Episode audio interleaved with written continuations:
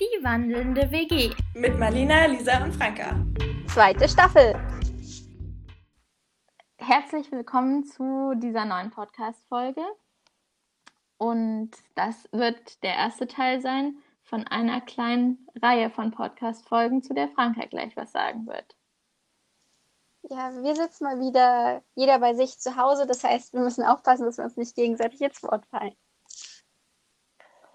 Genau, ähm, wir reden heute über Feminismus und wie du schon gesagt hast, Mali, wird das eine kleine Reihe. Das heißt, drei bis vier Folgen werden das wahrscheinlich. In der ersten jetzt reden wir über Feminismus und dann haben wir ganz viele verschiedene Menschen aus verschiedenen Altersgruppen und verschiedenen Geschlechts dazu befragt, um irgendwie so ein bisschen verschiedene Punkte anzusprechen und es wird vielleicht manchmal ein bisschen chaotisch, gerade heute.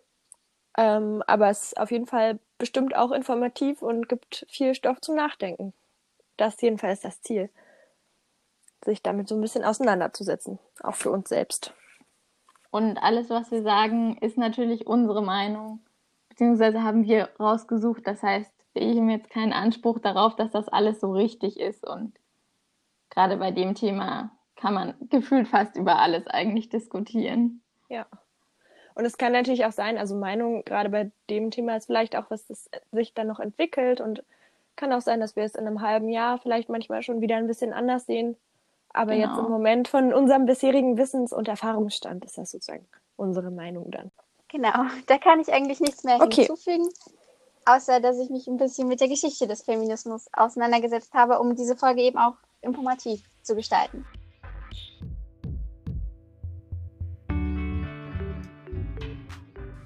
Ähm, ich finde es wichtig zu erwähnen, dass sich meine Recherche auf die westliche Welt mit Europa und Nordamerika konzentriert hat, weil wir und ja auch unsere Zuhörer in Europa leben und dieser Text ohnehin nur einen ganz kurzen Überblick über die Geschichte des Feminismus hier geben kann und die Situation global betrachtet natürlich noch viel komplexer ist und wir in verschiedenen Ländern auf sehr unterschiedlichen Stand sind, was die Gleichberechtigung aller Geschlechter angeht.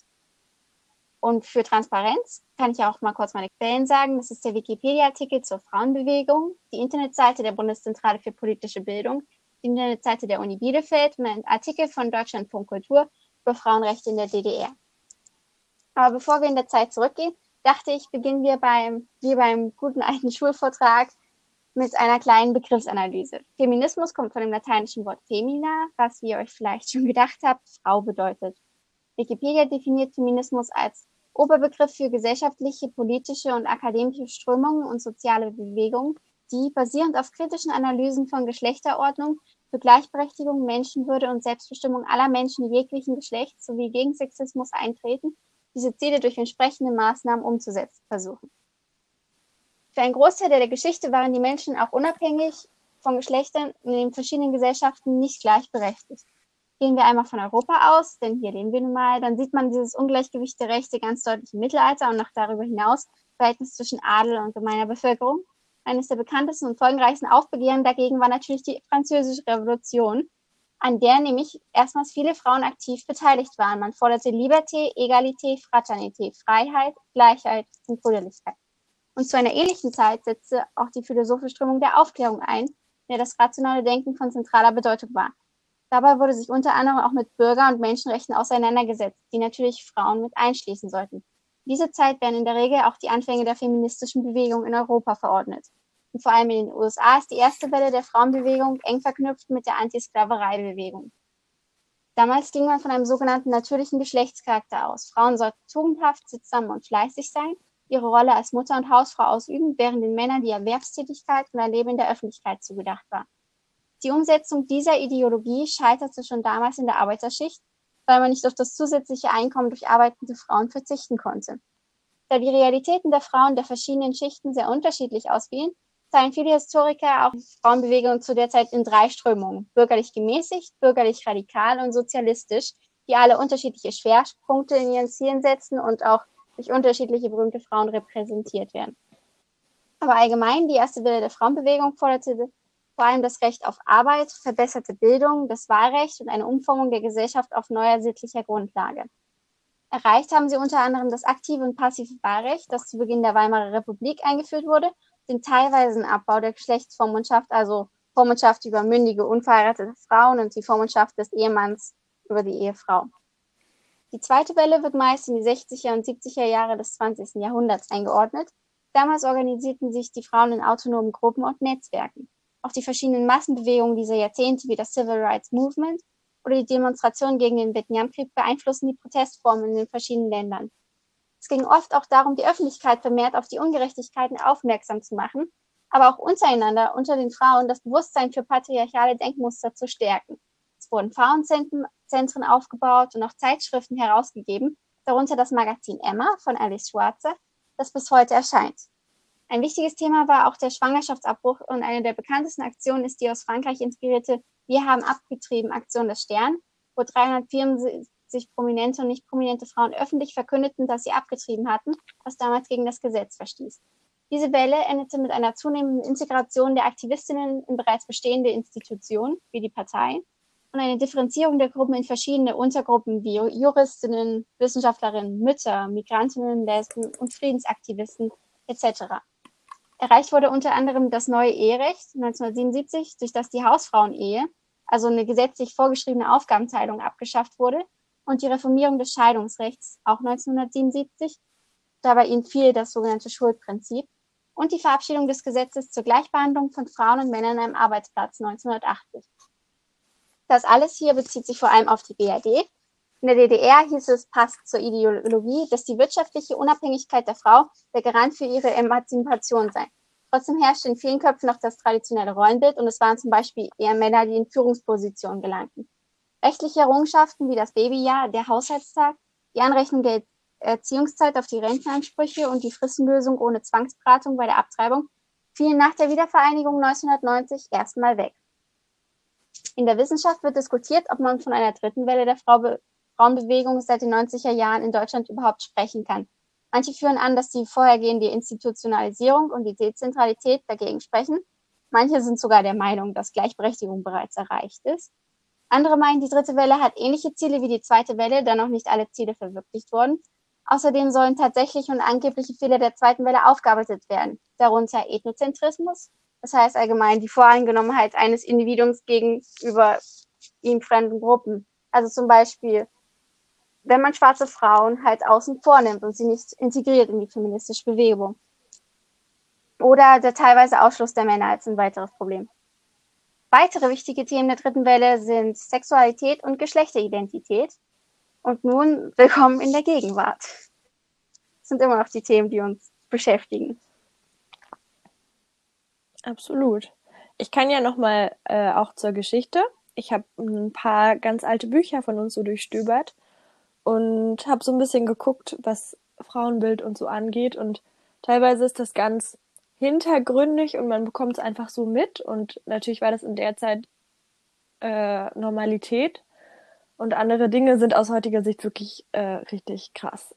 Also, was zum Beispiel so ist, wo man jetzt einfach in der Zeit wahrscheinlich gar nicht weiter drüber nachgedacht hat und wo ich jetzt das nur gesehen habe, weil ich über Feminismus nachgedacht habe, war zum Beispiel in einem Sternenkundebuch von 1927 stand, der Abschluss der Erdgeschichte hat uns auf den Sohn der Erde verwiesen. Also nicht irgendwie auf die Menschen oder die Kinder der Erde, sondern auf den Sohn der Erde, womit zwar alle gemeint sind, aber irgendwie hauptsächlich doch nur die Männer.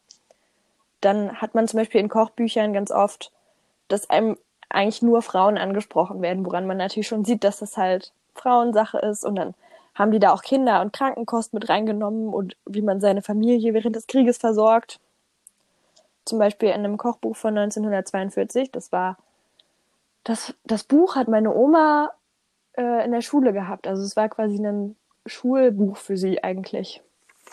Und genau, was ich dann schon krasser fand, war einerseits äh, ein Buch von 1890 aus unseren vier Wänden. Das ist ein Buch über die Familie damals. Also es war sozusagen dazu gedacht, um den Kindern vorzulesen und es ging sozusagen um Kinder, die halt aufwachsen und dann heiraten und dann selber Kinder bekommen und so weiter.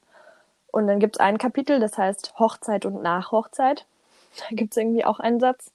Der Mann liebe sein Weib wie sich selbst, die Frau aber fürchte den Mann.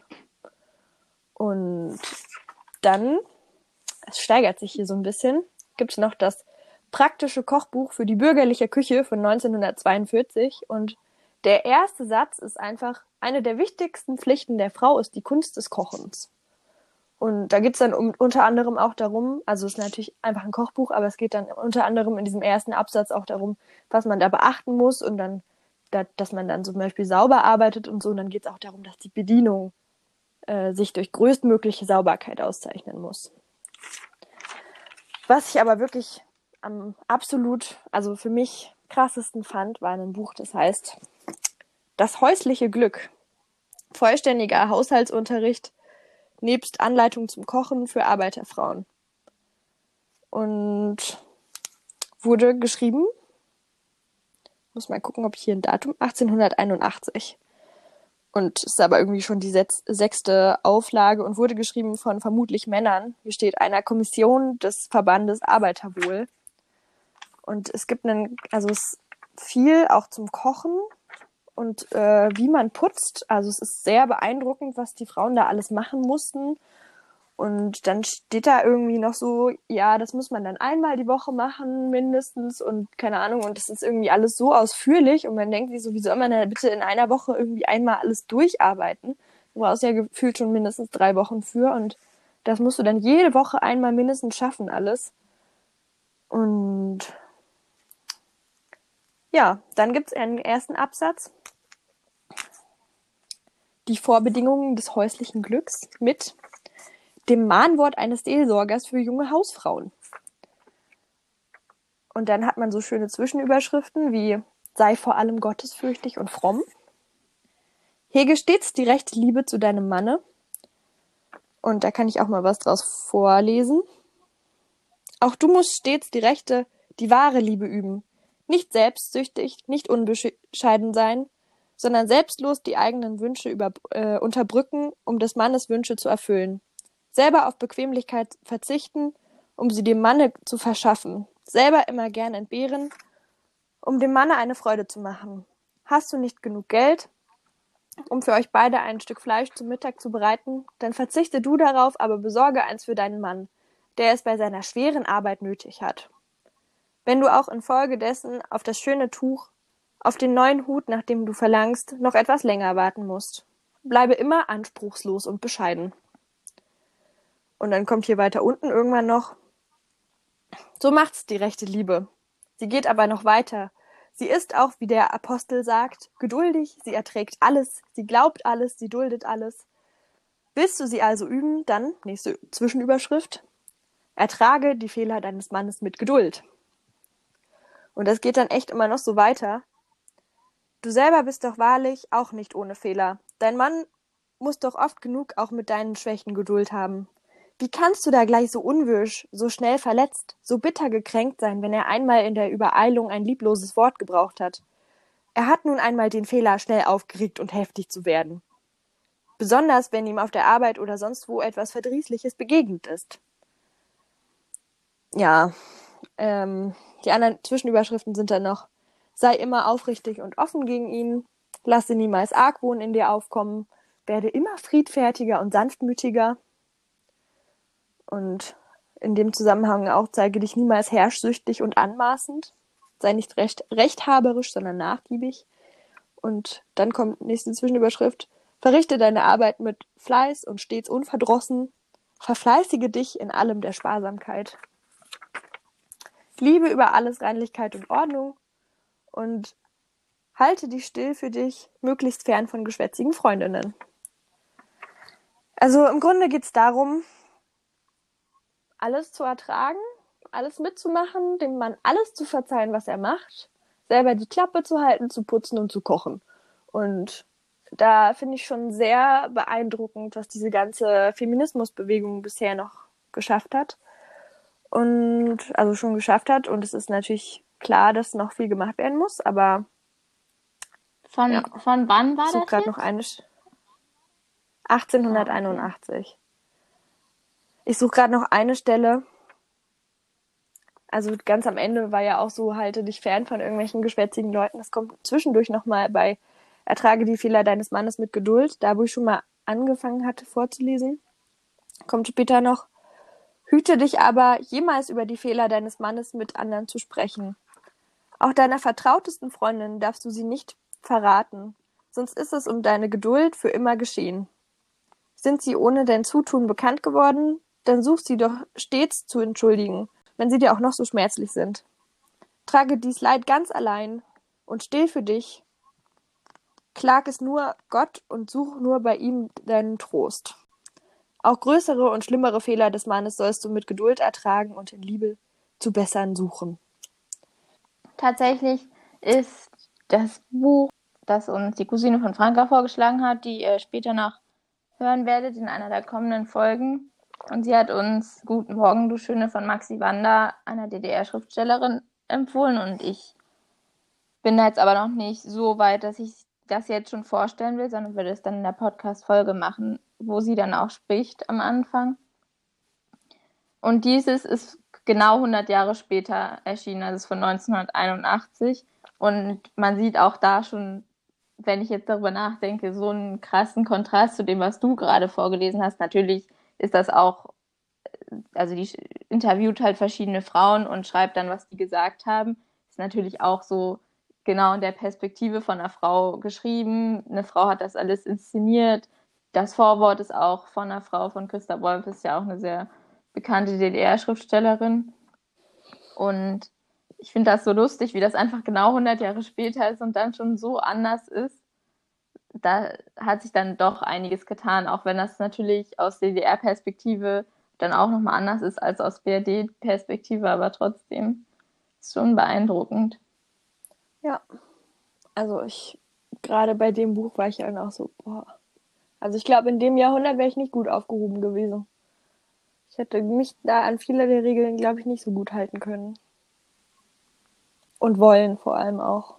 Aber ich muss sagen, ich frage mich da auch immer so, sind wir so eingestellt, weil wir wurden ja so erzogen, also zumindest ich wurde so erzogen, dass Mädchen und Jungs gleichberechtigt sind und dass Mädchen alles erreichen können. Aber wenn man so erzogen worden wäre, wenn man in dieser Zeit aufgewachsen wäre, vielleicht hätte man dann auch so gedacht und vielleicht hätte man sich dann angepasst und gefügt.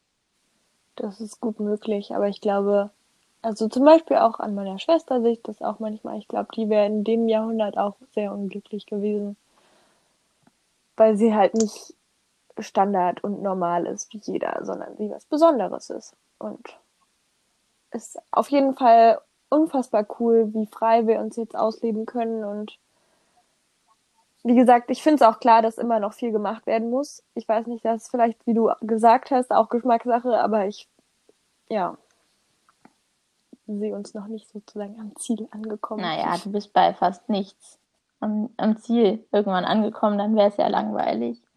Wenn es das Ziel gäbe und das Ziel wäre erreicht, dann es gibt immer was Neues, was man erreichen kann, finde ich.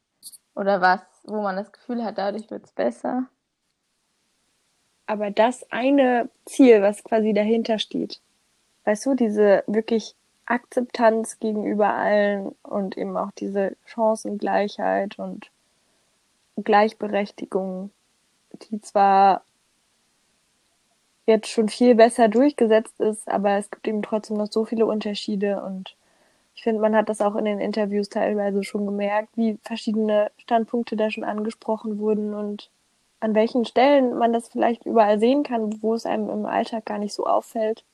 Ja, auf jeden Fall. Wenn man nicht darauf achtet, vor allem. Ja. Okay, Mali, du hast ja auch was vorbereitet. Willst du damit jetzt mal anfangen? Also, wir würden jetzt sozusagen alle kurz erzählen, was wir vom Feminismus halten ähm, und inwiefern das wichtig für uns ist und wo wir vielleicht Berührungspunkte haben also eigentlich alles die Fragen, die wir dann später auch den anderen Menschen stellen.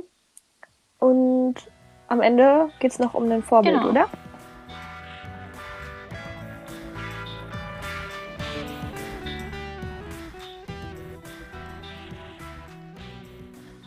Also, das ist mehr oder weniger ein bisschen spontan entstanden. Ich bin tatsächlich zurückgekommen ähm, davon, dass ich Saskia besucht habe, die auch eine Interviewpartnerin sein wird, jetzt sozusagen in den kommenden Podcast-Folgen und für mich war.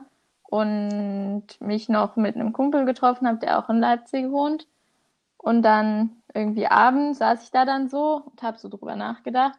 Und dann habe ich gedacht, wollte ich das halt irgendwie so ein bisschen aufschreiben und dann ist daraus halt ein ziemlich langer Text entstanden. Und das war eigentlich am Anfang gar nicht so gedacht für die Podcast-Folge, aber ich dachte, es spiegelt schon so ein bisschen meine Meinung wider. Es ist in einigen Punkten sicherlich kritisch zu betrachten, weil es nicht perfekt ist, aber genau das soll es auch ein bisschen ansprechen.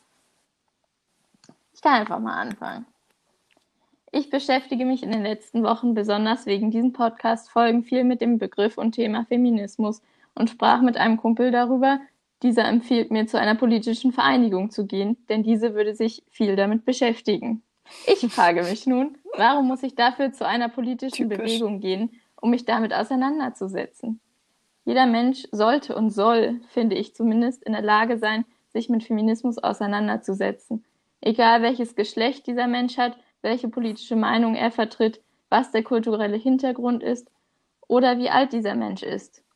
Es hat nichts mit einer politischen Bewegung zu tun. Tatsächlich sollte es nichts damit zu tun haben, denn es ist unabhängig davon. Die Gleichberechtigung einer Frau und eines Mannes sind für mich selbstverständlich. Und damit meine ich Gleichberechtigung. Ich möchte nicht eingestellt werden, weil es nun mal die Frauenquote gibt und man deshalb Frauen einstellen muss oder weil man ja Frauen in Führungspositionen braucht. Es geht um Qualifikation und den Glauben daran, dass man die richtige Person für den Job ist. Feminismus bedeutet nicht, die Rechte einer Frau über die eines Mannes zu stellen oder zu behaupten, man könnte alle biologischen Faktoren jetzt nicht mehr beachten.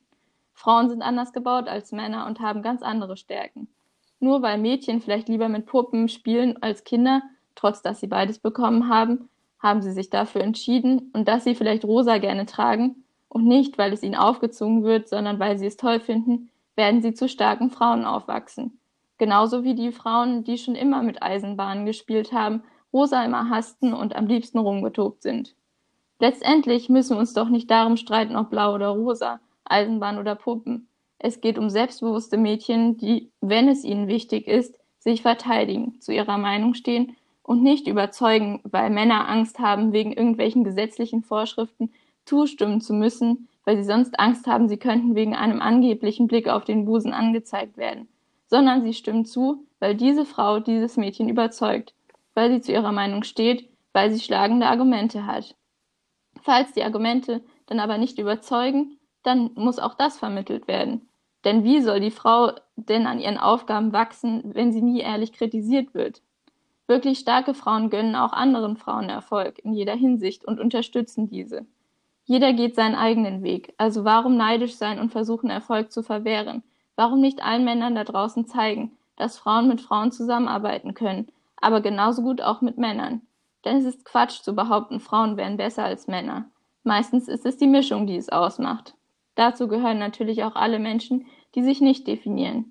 Denn auch diese sollten dazu stehen dürfen und sagen können, bitte sprechen Sie, sprech mich nicht so an und nicht mit Herr oder Frau.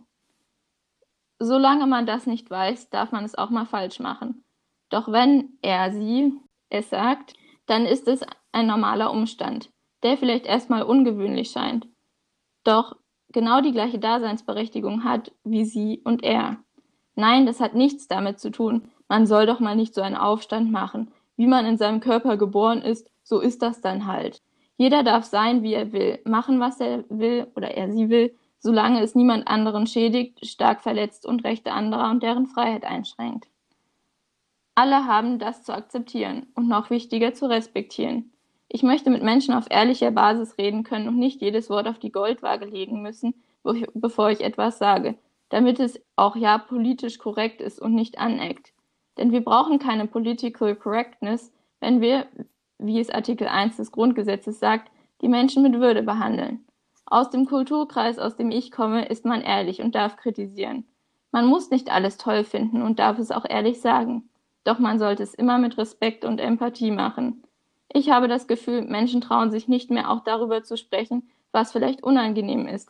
Denn jedes Wort wird auf die Goldwaage gelegt und gerade bei Themen wie Gleichberechtigung darf ein Mann ja schon gar nichts sagen. Denn dann ist er gleich Antifeminist und was maße ich mir eigentlich an, über dieses Thema zu schreiben, wo ich doch in meinem Alter noch gar keine Erfahrung habe? Gut, vielleicht haben andere Menschen mehr Erfahrung, Aber darf ich deshalb nicht meine Meinung teilen? Und ich möchte nicht nur meine Meinung teilen, sondern auch die anderer Stimmen. Und genau das haben wir versucht zu machen. Deshalb ist der Begriff Feminismus für mich mittlerweile weitergefasst. Und wenn ich ein Wort damit verbinden müsste, dann ist es Respekt. Ja, jetzt ist ja ein bisschen meine Meinung, zumindest zu einem Ausschnitt von Feminismus. Ja, du hast definitiv einige, sehr viele wichtige Themen angesprochen. Über die, also man müsste eigentlich über alle Themen reden. Was ich zum Beispiel auch immer schwer finde, ist diese Frauenquote so. Also zum einen, ja, ich möchte auch nicht irgendwie angestellt werden, weil sie gesagt haben, okay, wir müssen jetzt noch eine Frau einstellen, um das zu erfüllen. Ich will aufgrund meiner Qualifikation angestellt werden. Aber halt, ich habe ja auch für den Podcast recherchiert, wie wir alle. Bin dann wieder auf Studien gestoßen, dass es halt, auch wenn es nur unterbewusst ist, dass Personaler eher dazu neigen, bei gleichem Lebenslauf und gleichen Qualifikationen einen Mann einzustellen oder beziehungsweise ihm mehr Gehalt zu geben. Und das ist in der Wissenschaft so, das ist bei Ausbildungsberufen so, da kann ich, können wir gerne Studien verlinken. Und ich weiß nicht, wie, wie will man das aufheben, wenn das so unterbewusst in den Köpfen drinsteckt, dass man einfach unterbewusst eine Bewerbung ansieht und die von dem Mann einfach besser aussieht, obwohl es nicht besser ist. Wie soll man das lösen? Mit der Frauenquote, ohne Frauenquote? Wie soll man dagegen ankommen? Ich finde das auch schwierig, tatsächlich. Also die Frauenquote wurde nicht umsonst eingeführt. Aber es ist halt so, dass in vielen Teilen, gerade da, wo einfach nicht viele Frauen auch in Führungspositionen wollen, tatsächlich, gerade so in Richtung Wissenschaft, es kann halt nicht sein, dass sie dann eingestellt werden müssen, so, obwohl sie die schlechtere Qualifikation haben. Deshalb finde ich das halt total schwierig, dann zu sagen, wir erzwingen das jetzt. Ich finde, das halt muss man, da müsste man sich das, ich bin natürlich kein Experte, so, ich kann nur das sagen, was ich bis jetzt gehört habe und ich war auch noch nie in einem Bewerbungsprozess für irgendwie sowas in die Richtung. Aber ich finde, das müsste halt dann darauf abgestimmt werden, wie viele Frauen tatsächlich dort eingestellt werden können. So, versteht ihr, was ich meine? Vielleicht wäre ja irgendwie eine Möglichkeit, dass man, also ich habe das teilweise auch schon gehört, aber ich weiß auch nicht, ob das gut ist, aber vielleicht könnte man das sozusagen, dass man das Geschlecht irgendwie nicht angibt oder so am Anfang, zum Beispiel beim Lebenslauf. Das klingt gut. Das ist natürlich ein Bild, das dürfte dann da auch nicht drin sein, aber dann hat man natürlich nicht diesen Sympathie-Dingens, sondern es geht dann wirklich nur um das, was da steht. Was ich dann halt problematisch finde, ist, dass viele Menschen halt in diesen Lebensläufen natürlich auch lügen und Dinge verbessern, damit sie natürlich eher genommen werden, was ja auch verständlich ist und weil es alle machen, müssen es alle anderen, die es vielleicht nicht machen wollen, dann irgendwie auch machen, weil sonst kommst du zu gar Wenn du natürlich mehr. dann das Bewerbungsinterview hast, dann siehst du ja die Person. Na gut, aber wenn du zu dem Zeitpunkt dann vielleicht schon überzeugt bist, dann verändert das vielleicht nochmal was. Ich glaube, was auch ein Problem ist, weswegen man bei Frauen vielleicht skeptischer sein könnte, ist, dass man ja als Frau dann eben auch eventuell mal irgendwann schwanger wird und dann fällst du halt einfach erstmal aus für eine ganze lange Zeit so und ich glaube, das wollen viele Arbeitgeber nicht. Aber tatsächlich ist das, und also theoretisch das, ist das ja verboten. Ja. Das darf man ja. Ich weiß, aber das machst du unterbewusst ja. ja trotzdem, dass du das dann daran auch festmachst. Und ähm, zum Beispiel würde ich auch nicht sagen, dass weniger Menschen in die Wissen, also weniger Frauen in die Wissenschaft wollen. Ich glaube, das ist auch, oder ich, oder vielleicht ist das so, aber ich weiß auch nicht, ob das quasi natürlicherweise so wäre oder ob das auch in unserer Gesellschaft liegt, die eben zum Beispiel schon Kindern sagt, ja, die Jungs können gut rechnen und die Mädchen gut malen, so ungefähr. Weißt du?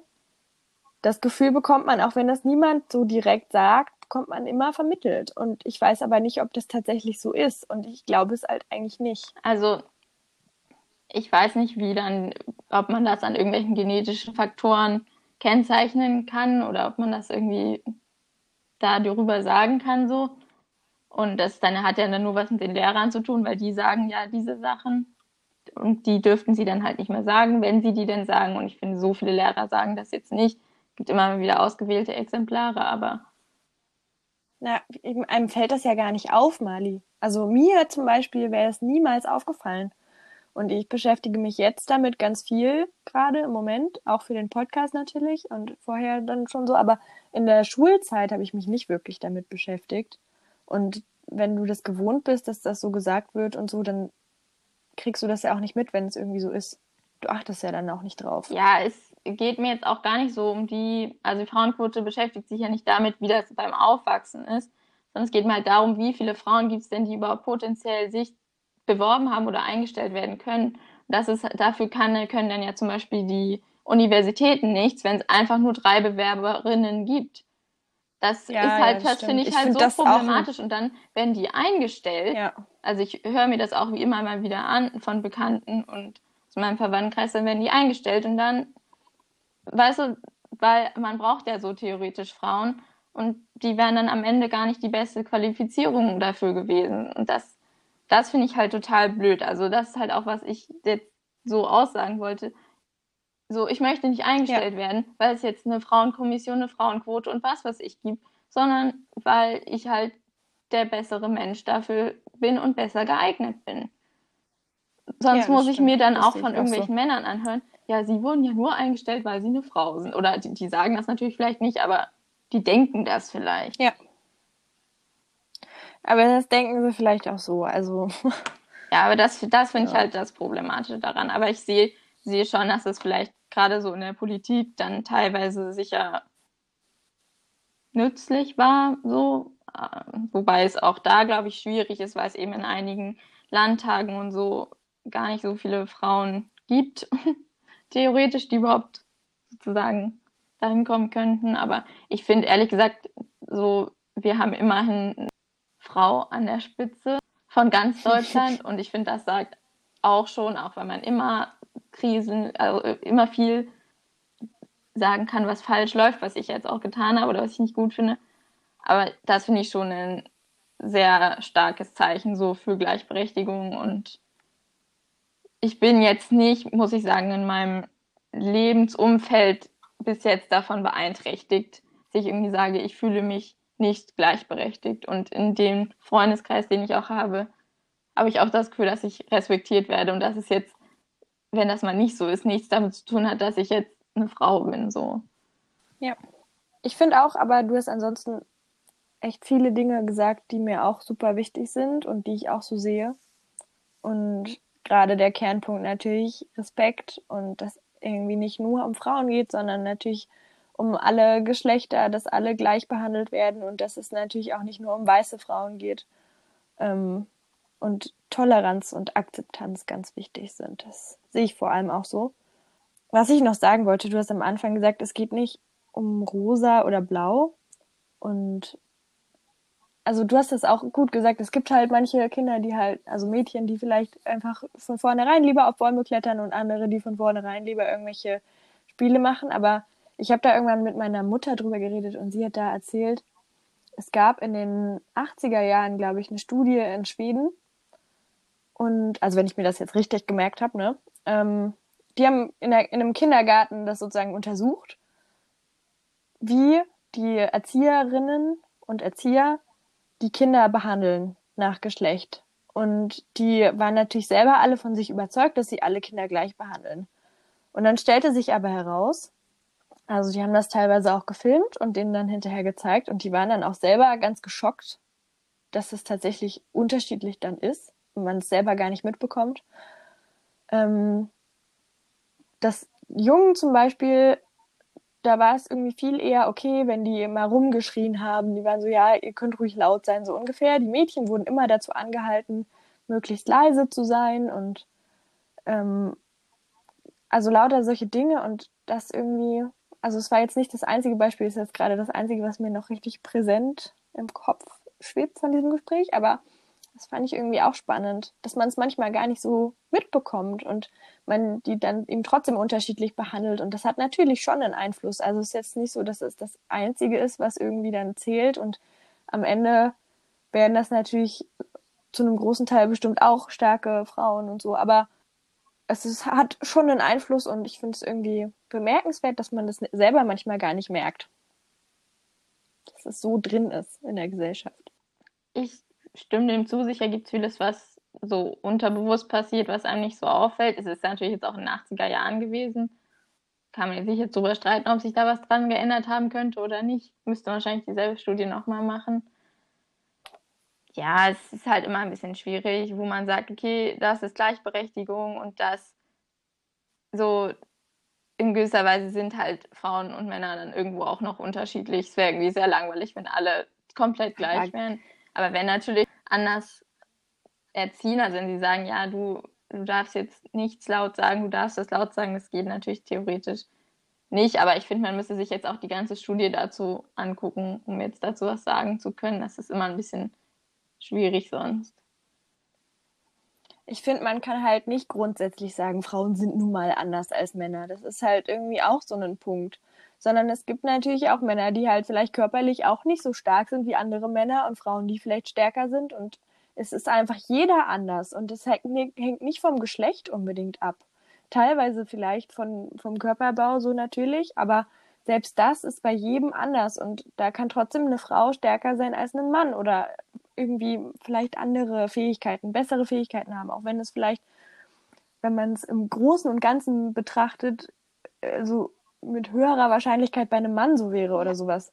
Aber ich finde es wichtig, dass man alle gleich behandelt, unabhängig vom Geschlecht. Und weil einfach nicht man sagen kann, Männer sind Frauen anders als Frauen, sondern es sind alle unterschiedlich. Ja, und da ist dann. Wir sind halt einfach. Deine Franke ja. fort. Ich dachte, es fertig wir sind, ich wollte eigentlich nur sagen, wir sind halt einfach alle Individuen. Jetzt war ich fertig. Genau, und da finde ich es halt auch schwer zu trennen. So, wenn man sagt, so ja, guck dir das doch an, es fällt doch auf, Frauen sind mehr so und so und Männer sind mehr so und so. Und da vergisst man natürlich noch lauter andere Geschlechter. Aber wenn wir jetzt einfach mal von diesem binären System ausgehen, Frauen sind so, Männer sind so. Ja, aber sind die so, weil sie genetisch dazu veranlagt wurden oder sind sie so, weil es ihnen unterbewusst von klein auf so beigebracht wurde, weil es halt damit anfängt, dass Jungen im Kindergarten mehr schreien dürfen als Mädchen und dass es dann dazu führt, dass Jungen später selbstbewusster sind. Das ist natürlich jetzt eine Verallgemeinerung. Ich würde nicht sagen, dass Jungen in der Regel selbstbewusster sind als Mädchen, aber es ist dann schwer zu trennen, wenn man dann sich so Kinder, ältere Kinder oder Erwachsene anschaut und irgendwelche Unterschiede sieht. Ist das so, weil wir verschiedene Geschlechter sind oder ist das so, weil wir so erzogen wurden? Denke halt, natürlich spielt Genetik da irgendwo mit rein, aber es, äh, ich glaube halt so Umwelteinflüsse, Erziehung und was man vielleicht erlebt und wo man vielleicht dran Spaß hat, wenn man das ausprobiert hat, das viel, spielt, denke ich, eine viel größere Rolle. Und wie sehr man sich dann dafür begeistert und sich da auch vielleicht reinstürzt. Ich meine, zum Beispiel eine Frau, die vielleicht viel mehr Fußball trainiert als irgendein Mann, ist vielleicht trotzdem besser am Fußball, auch wenn irgendwie Fußball so ein gefühlt so ein Männerding ist. Also so, ich meine, es wird gefühlt nie die WM der Frauen übertragen oder, oder so riesig gefeiert in Deutschland, sondern es ist immer die Männer-WM. Und aber um mal davon wegzugehen, was ich noch, noch hinzufügen wollte, wo ich auch zum Beispiel bei dir zustimme, Mali, ist, dass halt irgendwie auch wichtig ist, dass man nicht äh, belästigt wird, wird als Frau und so und nur weil man eine Frau ist, dann irgendwie mehr Angst hat, wenn man nachts durch die Straßen läuft und dass vielleicht die Bildung anders ist oder so. Und was ich aber auch noch sagen wollte, ist, ähm, du hast von Political Correctness gesprochen. Und ich finde, man kann sich da zumindest Mühe geben. Natürlich hängt das immer davon ab, wie, wie man es meint. Also wenn man jetzt ähm, damit natürlich nicht denjenigen beleidigen will oder so, dann ist das vollkommen normal, dass man nicht durchgängig politisch korrekt sprechen kann, wenn man das nicht gewohnt ist, finde ich. Aber ich finde, man kann sich Mühe geben, weil Sprache einfach so machtvoll ist und allein dieses auch gleichberechtigt sozusagen sprechen macht irgendwie so viel aus, auch in den Köpfen. Und das finde ich auch wichtig, dass man sich da zumindest Mühe gibt, das immer mal mitzumachen. Selbst wenn man es vielleicht nicht durchgängig hinbekommt. Oder? Meine Mutter hatte da auch so eine ganz gute Alternative, falls man es nicht hinbekommt mit ähm, zum Beispiel Teilnehmerinnen und Teilnehmer, äh, wenn man zum Beispiel so eine Liste hat, wo sich alle eintragen müssen, müsstest du ja drüber schreiben, Teilnehmerinnenliste oder so. Du kannst auch schreiben Teilnahmeliste. Es gibt dann immer so Alternativen, wo man es irgendwie neutral schreiben kann, wo irgendwie auch alle angesprochen sind und sich auch angesprochen ja, fühlen. Ja, oder statt StudentInnen zu sagen, Studierende zu sagen. Weil da finde ich es auch immer. Genau. Ich weiß nicht, ob natürlich äh, Unterdrückungsmuster manifestieren sich öfters in der Sprache und da kann man gut anfangen. Aber ich frage, ich habe mich jetzt nie ausgeschlossen gefühlt, wenn da stand, liebe Kunden, liebe Schüler. Ich meine, es gibt ein grammatikalisches Geschlecht Und das ist manchmal halt unterschiedlich. Wenn ich sage, die Nase, ist die Nase ja auch nicht weiblich. Und ich weiß dann immer nicht, ob wir daran arbeiten müssen oder ob wir einfach sagen sollten, ja, wenn da steht Studenten, dann meint das halt alle Geschlechter. Ich weiß das halt nicht. Ja. Ja, das ist halt auch eine schwierige Diskussion, die ja auch geführt wurde, als das eingeführt wurde. Weil man, weil halt die einen der Meinung waren, auch sehr komplett übertrieben so. Ich meine doch, wenn ich Studenten schreibe, zum Beispiel alle, und die anderen waren der Meinung, naja, aber so schließt das offiziell alle ein. Ja, ich habe mich daran nie so groß beteiligt, weil ich dann, ich war da ein bisschen so arrogant, habe gesagt, naja, das ist so, mir ist das so ein bisschen egal, ehrlich gesagt. Mir geht es eher um die Personen, die dann mit mir sprechen und über mich sprechen oder was weiß ich als jetzt um das, was da steht, weil am Ende ist es auch nur eine Formalie und ist halt dazu gezwungen. Vielleicht weckt es jemanden auf, der das schreibt, aber am Ende hat jeder seine Meinung, ob das da jetzt so oder so steht halt. Ich meinte halt mit Political Correctness so ein bisschen, dass es teilweise so ist, dass dann halt man Sachen halt einfach nicht mehr darüber reden darf oder dass halt auch in der Politik, wenn ein Politiker was sagt, und sobald das nicht ganz politisch korrekt ist und halt den Goldschliff hat, regen sich alle gleich super krass auf und er hat das Wort benutzt und nicht das Wort und es geht durch die ganze Presse und die dürfen, man darf keinen Fehler mehr machen und das finde ich halt manchmal ein bisschen schade, wo ich mir dann denke, dann wird sich doch dieser Mensch nie wieder trauen, in der Öffentlichkeit sowas zu sagen, wo er halt vielleicht eine Diskussion anfangen wollte, wenn er jedes Mal so beschimpft wird dafür. Und jeder darf sich mal einen Fehler erlauben. Und manchmal finde ich das ein bisschen schade, dass dann gleich jemand da so krass für kritisiert wird. Ich meine, wir brauchen auch Leute in, in der Politik und ich möchte nicht unbedingt in die Politik gehen und mir das alles anhören müssen, immer, die halt auch kritischere Sachen sagen oder nur das bringt ja auch die Menschheit weiter. Ich finde, ähm, bei diesem, was du jetzt meinst, kommt es immer sehr darauf an, worüber derjenige spricht. Es gibt und welche Wörter er verwendet. Es gibt zum Beispiel, habe ich jetzt letztens auch einen Artikel vom Katapult gelesen, also die machen immer so sehr cool veranschaulichte Statistiken, sag ich mal. Und das ist eigentlich ein Magazin. Und es, äh, die hatten zum Beispiel einen Artikel darüber, wie geprägt durch den Nationalsozialismus unsere Sprache eigentlich auch heute noch ist.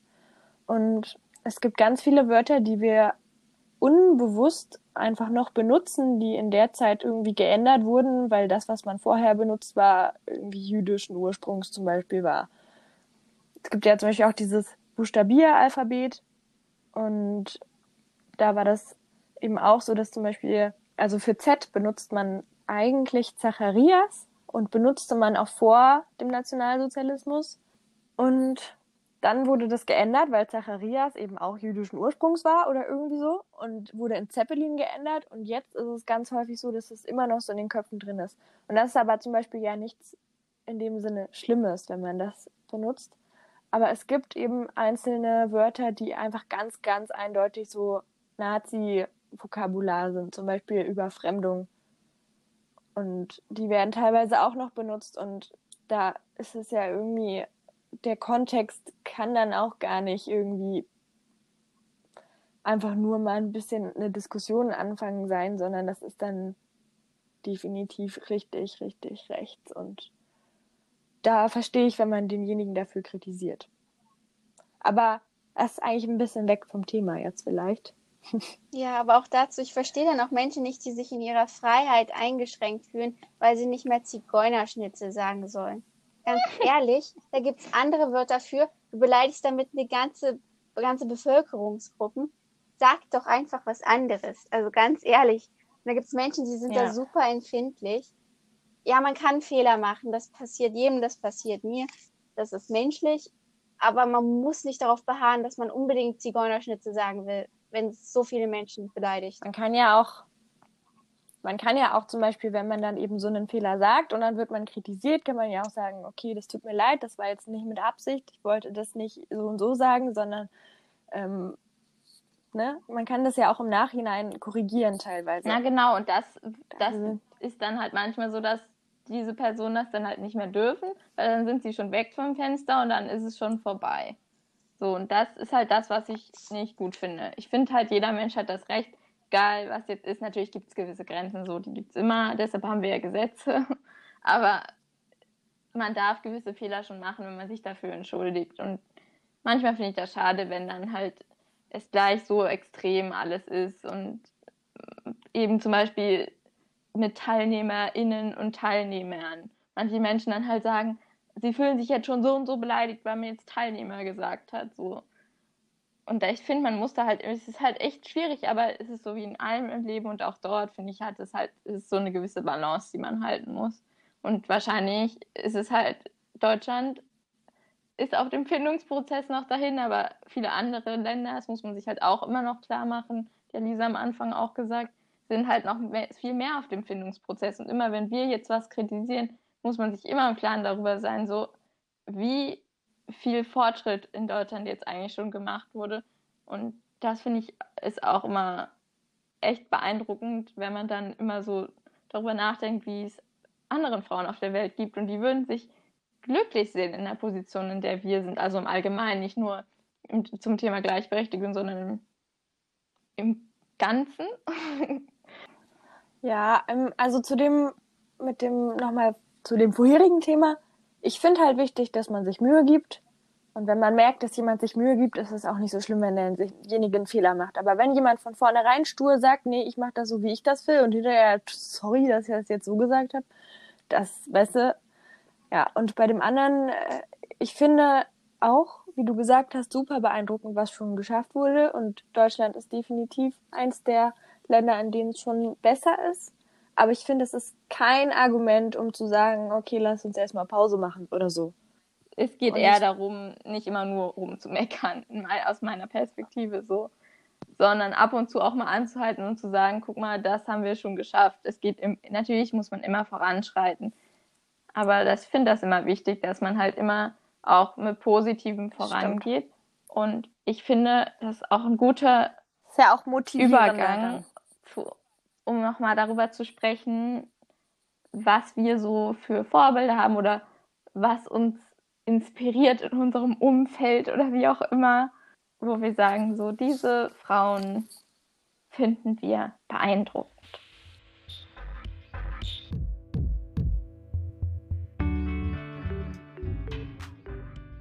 Also ich glaube, ich habe nur eine Person, die oder zwei Personen, wo ich so sagen würde, okay, Vorbild, die kenne ich gut genug und weiß genug, um sie als Vorbild zu nehmen. Das sind meine Eltern. Das ist auch bei vielen die Standardantwort, aber jetzt zum Thema passend gerade meine Mutter. Also ist eine starke, selbstbewusste Frau, die sich in der Wissenschaft durchsetzt. Und das ist etwas, was ich auch gerne erreichen würde. Und aber auch von der Beziehung so, also dass es nicht einen gibt, der die Hosen anhat oder dass der Mann halt nichts macht und die Frau den Haushalt schmeißt oder so. Das ist halt bei meinen Eltern überhaupt nicht so. Und das strebe ich natürlich auch an. Ansonsten finde ich natürlich jede Frau inspirierend, die sich für die Rechte anderer einsetzt, für Frauenrechte einsetzt, sich da durchsetzen kann.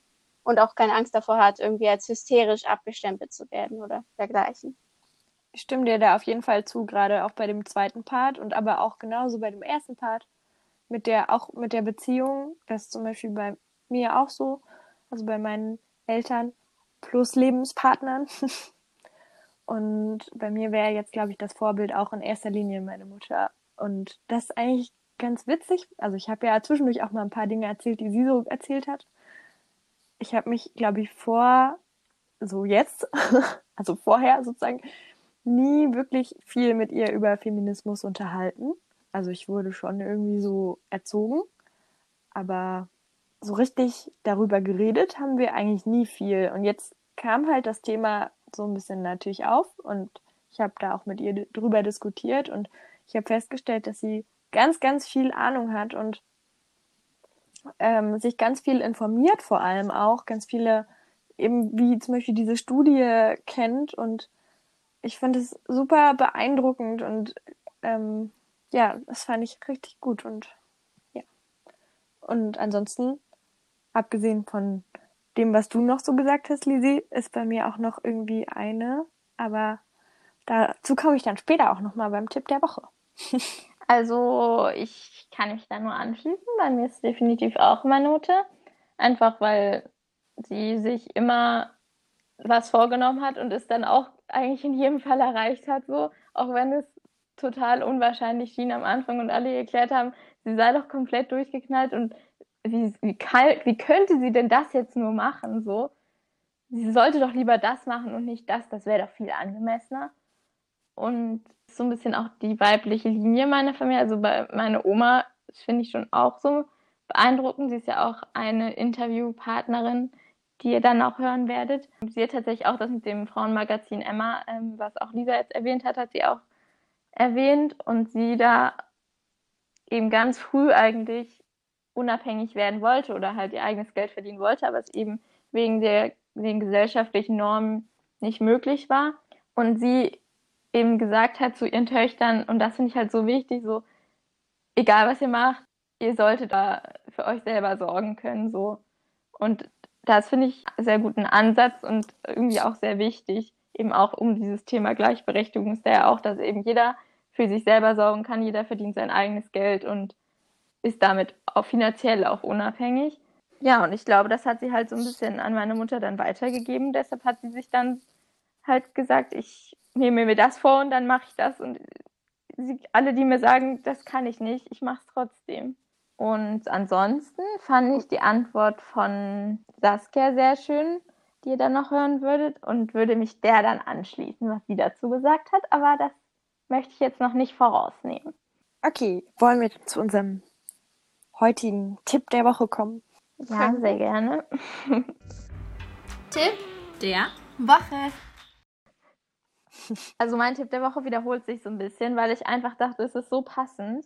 Also wenn ihr die Serienfolge habt, ihr wahrscheinlich jetzt schon davor gehört, auch wenn sie noch nicht geschnitten ist, aber naja, wir nehmen das ja alles einen Monat vorher quasi auf fast. Und ist The Bold Type, das ist eine Serie, die man auf Amazon Prime gucken kann. Und wenn ihr mehr darüber hören wollt, dann schaut, äh, hört euch, ich wollte schon schaut sagen, schaut euch die Serie an, aber hört die Folge, um mehr darüber zu erfahren. Und die beschäftigt sich eben auch, vielleicht jetzt nicht so oberflächlich direkt mit dem Thema Feminismus, aber halt schon so mit Problemen und Standpunkten. Dann mache ich mal weiter. Ich beziehe mich tatsächlich auch auf einen Tipp, den ich vorher schon mal gegeben habe in der Podcast-Folge, nämlich die TED Talks auf einen bestimmten TED Talk, den ich heute erst gehört habe. Und das ist der TED Talk von Paula Stone Williams. Ähm, sie ist eine Transfrau und sie redet eben über ihre Erfahrungen darüber. Also sie hat sehr lange als Mann gelebt, bevor sie, wie sagt man, ihr Coming Out hatte, nenne ich es jetzt mal. Und kennt sozusagen ein bisschen beide Seiten, wie sie als Frau behandelt wurde und wie sie als Mann behandelt wurde und vergleicht das so ein bisschen in ihrem TED Talk. Und das fand ich sehr faszinierend und sie ist auch eine äh, beeindruckende Frau mit sehr viel Humor, was ich sehr toll fand. Und ihr solltet da ger gerne mal reinhören. Den gibt es zum Beispiel auf YouTube und ich vermute einfach mal auch auf Spotify. Okay, ähm, mein Tipp der Woche ist das Buch, das du mir ausgeliehen hast, Mali. Frida Kahlo von Caroline Bernhardt. Ähm, also es geht um Frida Kahlo und ich bin einfach insgesamt super beeindruckt von Frida Kahlo. also ich habe die vor zwei Jahren, glaube ich, im Sommerurlaub in Ungarn, äh, waren wir da eben auch in Budapest und dann gab es gerade im Burgpalast eine Ausstellung zu ihr und wir waren da eben auch drin und ich habe mir das, also ich glaube, ich bin noch nie so aufmerksam durch ein Museum gelaufen so. Habe mir wirklich alle Schilder durchgelesen. Meistens bin ich dazu zu faul, noch dazu, wenn alles auf Englisch ist. Und dort habe ich wirklich alles gelesen und ich bin irgendwie echt beeindruckt von ihr. Also Frida Kahlos Lebensgeschichte ist so ein bisschen äh, dass sie als junge Frau auch Medizin studieren wollte, also äh, Anfang des 19., äh, Anfang des 20. Jahrhunderts in Mexiko. Dann aber eben einen Unfall hatte, einen ganz, ganz schweren und zwei Jahre ihres Lebens sozusagen dafür draufgegangen sind, wieder so halbwegs gesund zu werden. Und das hat sie tatsächlich aber geschafft und fängt aber in der Zeit an, ganz viel zu malen. Und sie beschäftigt sich dabei sehr viel mit sich selbst, aber auch äh, politisch engagiert sie sich dann teilweise. Also es geht ihr zum Beispiel auch um die Rechte äh, der Frauen und Gleichberechtigung und so weiter. Wird dann zwischendurch auch eine Kommunistin. dann steigt sie aber wieder aus, also ist dann auch bei so einer Partei eingeschrieben und äh, genau, verliebt sich und hat insgesamt wirklich eine sehr beeindruckende Lebensgeschichte. Und das Buch ist eher so ein Roman, aber liest sich dadurch halt ganz entspannt auch mal so. Es ist jetzt eben einfach nicht nur einfach so eine Autobiografie, wo es irgendwie schon immer ein bisschen Anstrengung erfordert, das durchzulesen, sondern es liest sich ganz gut und es trotzdem zeigt trotzdem, wie beeindruckend sie ist und was sie, glaube ich, auch sehr beschäftigt hat bei diesem Unfall ging eine Stange durch ihren Uterus auch durch und sie konnte danach dann eben auch keine Kinder mehr bekommen und hat es sich aber sehr gewünscht und hatte dadurch zwar eine Schwangerschaft, ich glaube sogar, ich weiß ich gar nicht, ob schon. mehrere, ja, also mehrere. mindestens eine. Äh, das war dann aber eben auch eine Fehlgeburt. Und das hat sie natürlich auch am Boden zerstört und das thematisiert sie dann eben auch in ihren Bildern. Also diese ganzen Probleme. Und es ist irgendwie so eine Mischung aus ganz realistische Malerei und irgendwie abstrakt. Und aber es ist irgendwie so ein sehr typischer Stil. Also es ist, man erkennt es, dass es von ihr ist und das finde ich auch richtig cool. Also ich finde die tatsächlich auch sehr gut, diese Bücher. Also ich habe auch noch eins zum Beispiel über Coco Chanel, das ist auch ganz gut ist auch so geschrieben in diesem Stil. Das ist irgendwie so ein Verlag, der die veröffentlicht und die sehen alle so ein bisschen ähnlich aus. Und dann zum Beispiel noch eines über Gabriele Münter, das ist auch sehr gut geschrieben. Also der Verlag heißt ATB. Ich glaube, damit haben wir einfach über eine Stunde schon geredet. Ich glaube, wir haben erst nach einer Viertelstunde angefangen. Auf jeden Fall haben wir jetzt euch eine Stunde was erzählt über unsere Meinung zu Feminismus.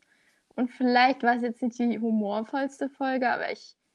Und es war jetzt sicher auch nicht alles komplett vorher gedacht, wie wir dann was sagen. Aber ich hoffe, es war eine interessante Folge trotzdem. Und ihr könnt vielleicht was mitnehmen daraus oder geht ihr zumindest auch einen Tag weiter an und denkt darüber nach. Der spannendste Teil kommt definitiv noch in den Auf jeden Fall. Also das Seid richtig gespannt darauf, was danach jetzt alles folgen wird. Na dann. Wir wünschen euch einen schönen Tag, Mittag, Abend, Nacht, eine gute Zeit und ihr hört dann nur noch sehr wenig von uns und viel von ganz vielen unserer Interviewpartner in den nächsten Wochen. Alle unsere Podcast-Folgen werden untermalt durch die Musik von Alex Frankas Patchwork-Vater und ihr findet ihn auf Spotify unter Fast und das heißt das kleine Wort fast, F-A-S-T, mit einem Und-Zeichen dahinter. Also schaut vorbei und unterstützt ihn. Dankeschön!